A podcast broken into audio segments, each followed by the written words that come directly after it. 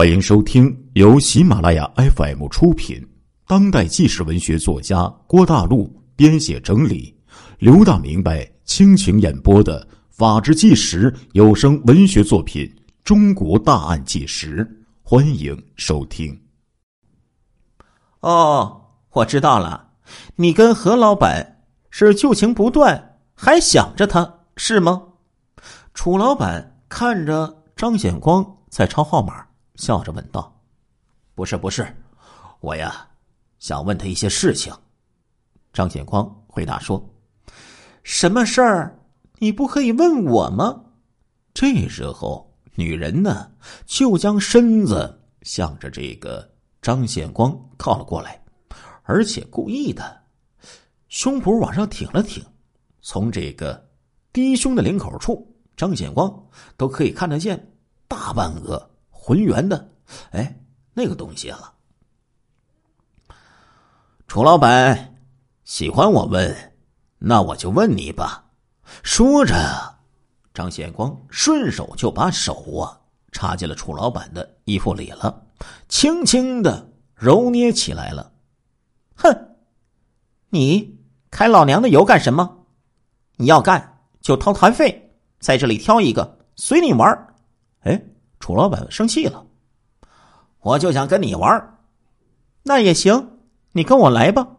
说着呀，楚老板向他媚笑了一声，招了一把手，摸了一把自己的肥屁股，就向里面走去了。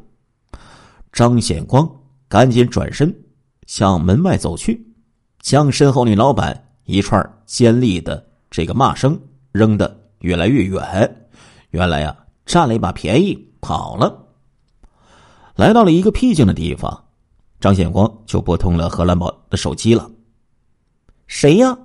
对方问道。“是我，还记得我的声音吗？”“你是谁呀？”“我就是掏了两万元从你那里赎出辛小梅的那个男人。”“哦，我想起来了，你就是那个姓张的。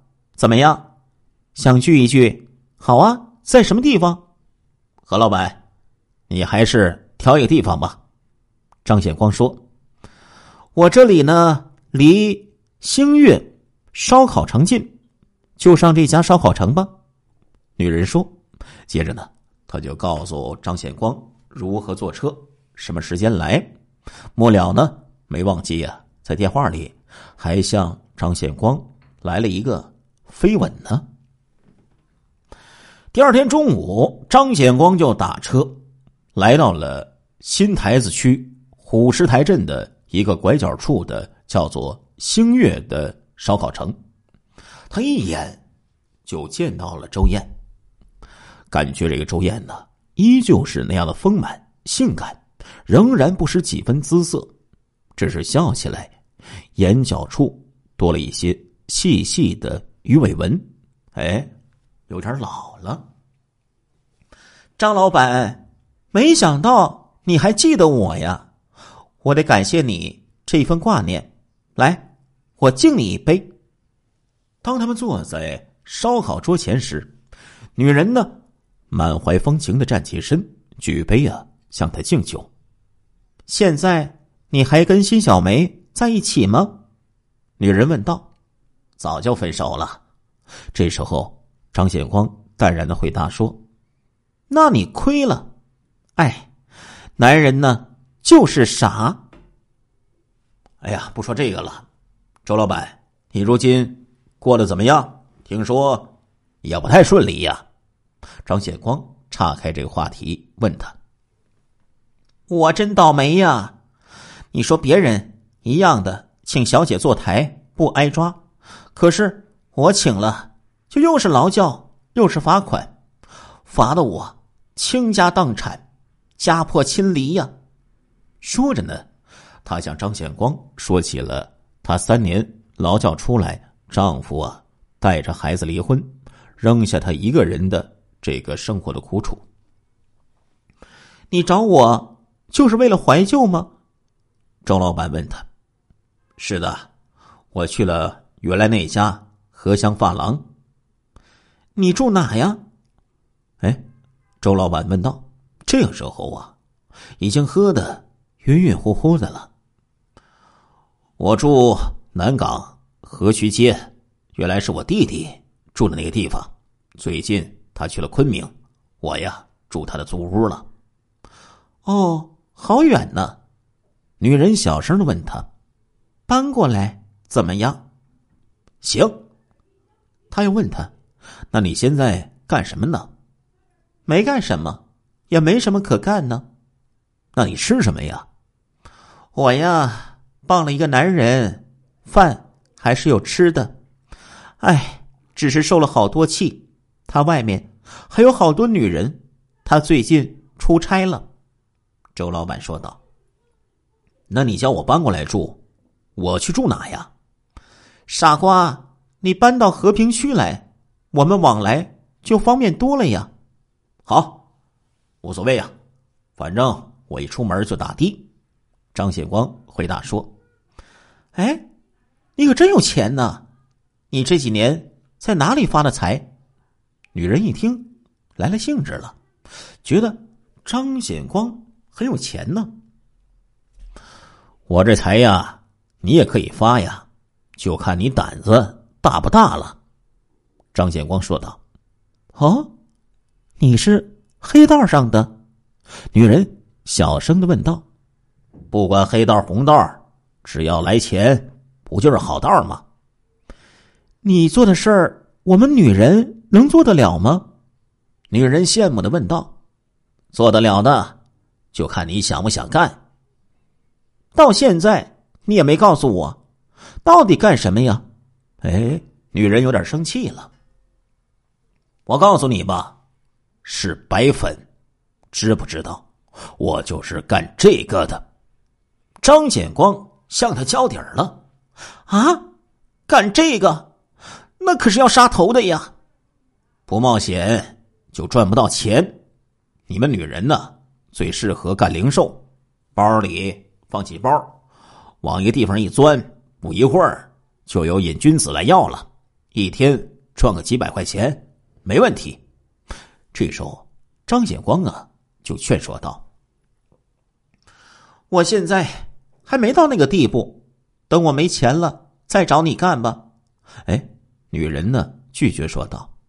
这时候，两个人酒足饭饱，离开了烧烤桌。张显光啊，去这个吧台结账，女人站在一边剔着牙等着张显光。多少钱呢？张显光掏出钱包，问这个吧台的服务员：“一百一十八元。”这个服务台的服务员瞪大了好看的凤眼，定定的看着张显光，对他喃喃说道：“先生，你好像一个人呢。我像谁呀？”张显光一边说，一边递过去两张一百块钱，让他找零，一边问道：“你是不是姓张？弯弓张？”女人凝视着他，问道。我不姓弯弓张，我姓立早张。哎，这是张显光啊，自己给自己起的化名，张光的那个立早的张字。他说谎，心头啊紧张万分呢，心说：难道这女的是便衣？如果是这样，被他认出来，那我可就玩完了，得赶快离开这里呀！说时迟，那时快。他不等这个服务员给他找钱，便一把拉起了周燕，就逃出了烧烤城。你神经病啊！跑什么跑啊？钱多没地方花了，还有八十多块就不要了呀！哎，周燕呢，被他给拉着，一边跑啊，一边呢还埋怨他呢。跑了好远去呀！张显光一看后面没人追过来呀。这时候啊，就放慢了这个脚步，上气儿不接下气儿的，对着这个周燕，就开始撒起谎来了。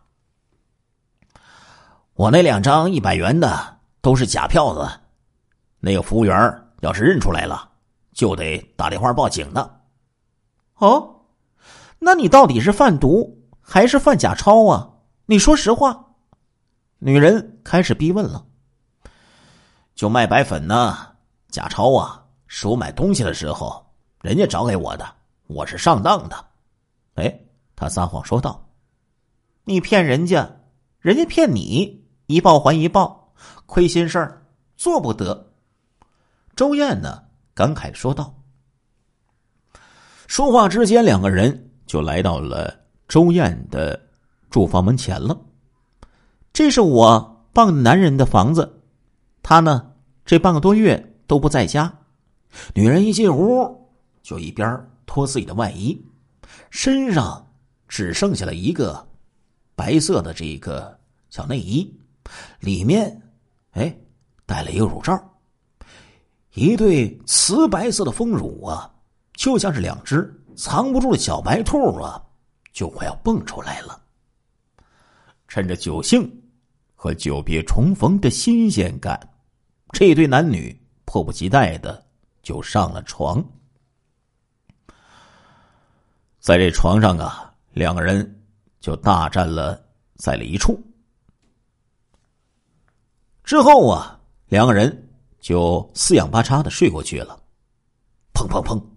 这时候，门外响起了激烈的敲门声，敲了好久，屋里的周燕呢才被敲醒。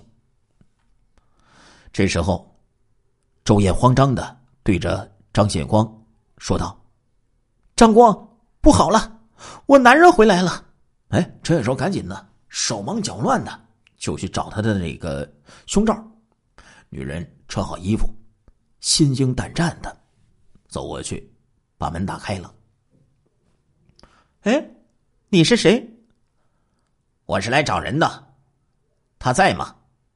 门外呀，进来了一男一女，男的这样问他。周燕这才看清楚，哎，进来的这个人呢，这个女人认识谁呀？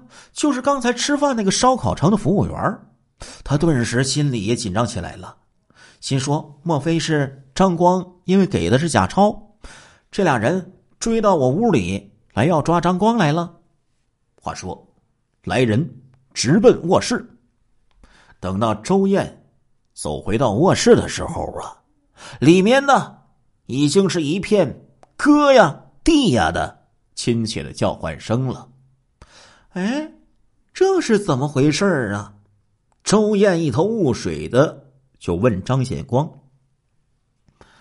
这是我亲弟。”张显光这个时候指着进来的男人，对着他说道：“原来呀，烧烤城的收银员是张显光的亲弟弟张显明的情人朴春子。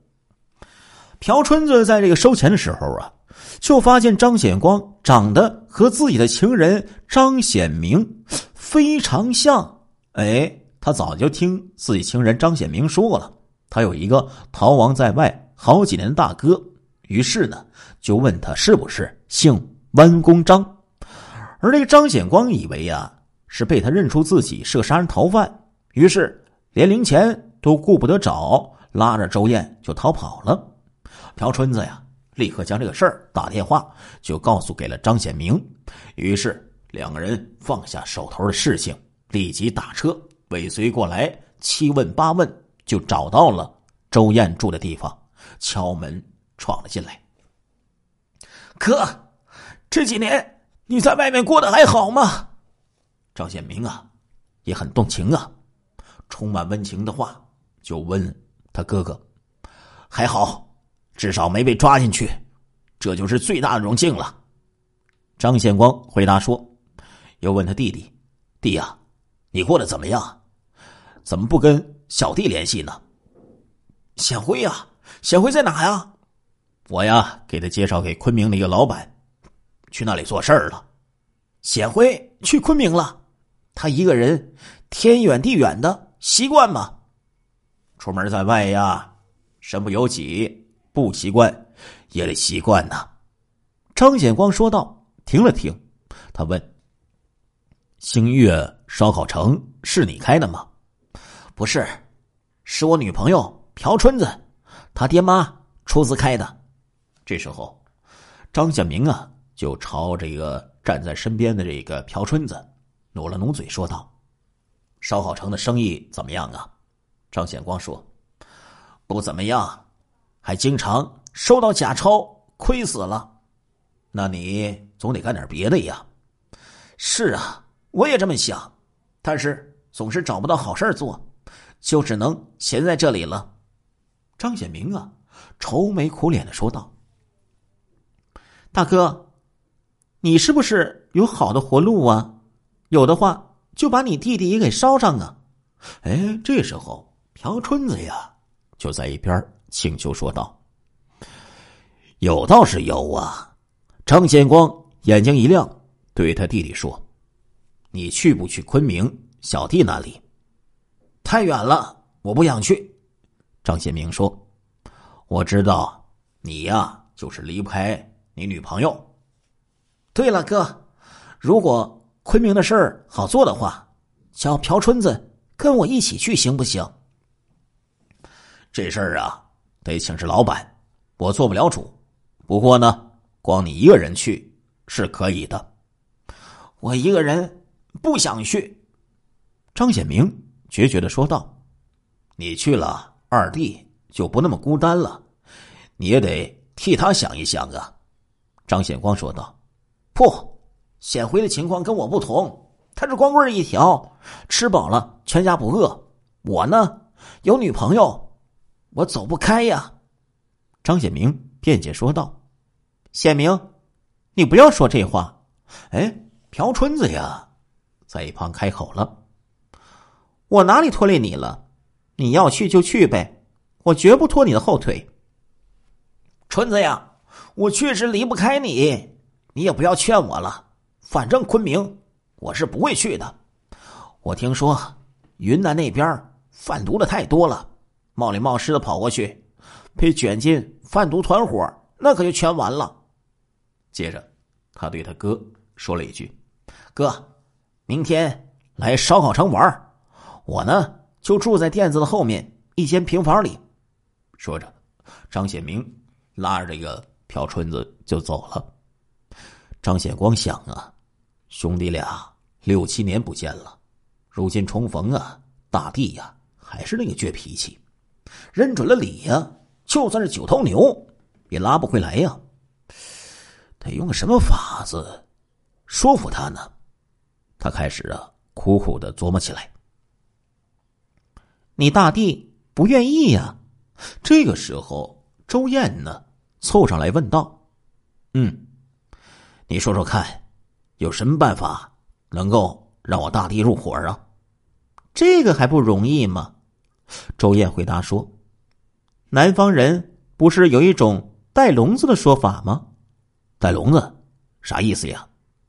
就是让他不明真相，稀里糊涂的下海干了，入了龙套，他就只好铁了心的跟你去干了。”哦，这是一个好办法啊！那你说具体应该怎么做呀？你看，还要我来教你呀？哎，周燕呢，得意忘形的就趴在张显光的耳朵边说了起来。半个月之后，吴姐呢叫张显光去昆明取货，这一次是由张显光一个人。带回货来北方出货的，一出沈阳火车站，张显光呢就打周燕的手机，叫他准备好接货。他打车来到烧烤城后面的一栋平房，那是自己弟弟住的地方。正好啊，张显明在家。刚才呀，我去了周燕那里，恰好他不在家，邻居说他去商场买东西。起码啊，要过一个两个小时啊才能回来。我看等不及了，马上要去哈尔滨办事儿，所以呢就来找你呀，帮我处理这个事儿。算了，说了半天，哥，你要我帮你处理什么事儿啊？张显明问道。是这样的，大弟呀，这是周燕的朋友叫我转交给他的东西，我也不知道是什么。周燕的朋友啊。反复的叮嘱，不能动他的东西啊！一定要原封不动的交给他。我相信呐，大弟呀，你跟我一样，别人的东西啊，你是不会动的。你看，等两个来小时之后啊，你就把这东西呀送到周燕那里去。说着呀，他将一包大约三四公斤重的货就交给了弟弟显明。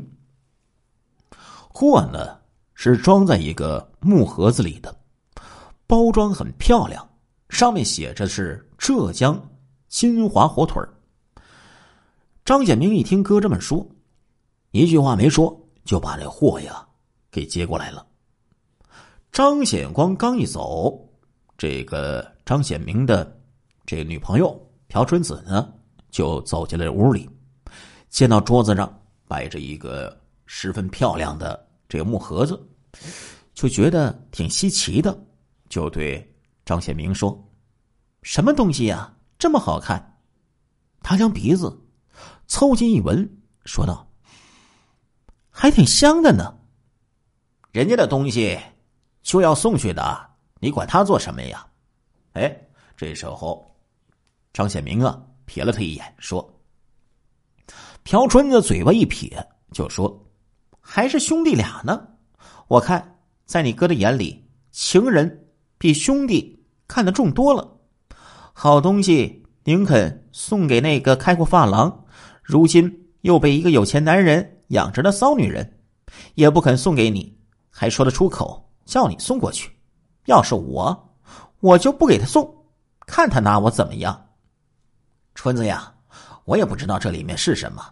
再说啊，是周燕的朋友，要显光交给他，并不是我哥买来送给他的。我相信我哥呀，没这么小气。好吧，你去送吧，说不定。能讨个什么好处呢？你可别被那个骚女人勾了魂去。朴春子说完，生气的一扭腰身，走出了门，到店里面去了。亲爱的听众朋友们，这一集的《中国大案纪实》播送完了，感谢您的收听，我们下一集再见。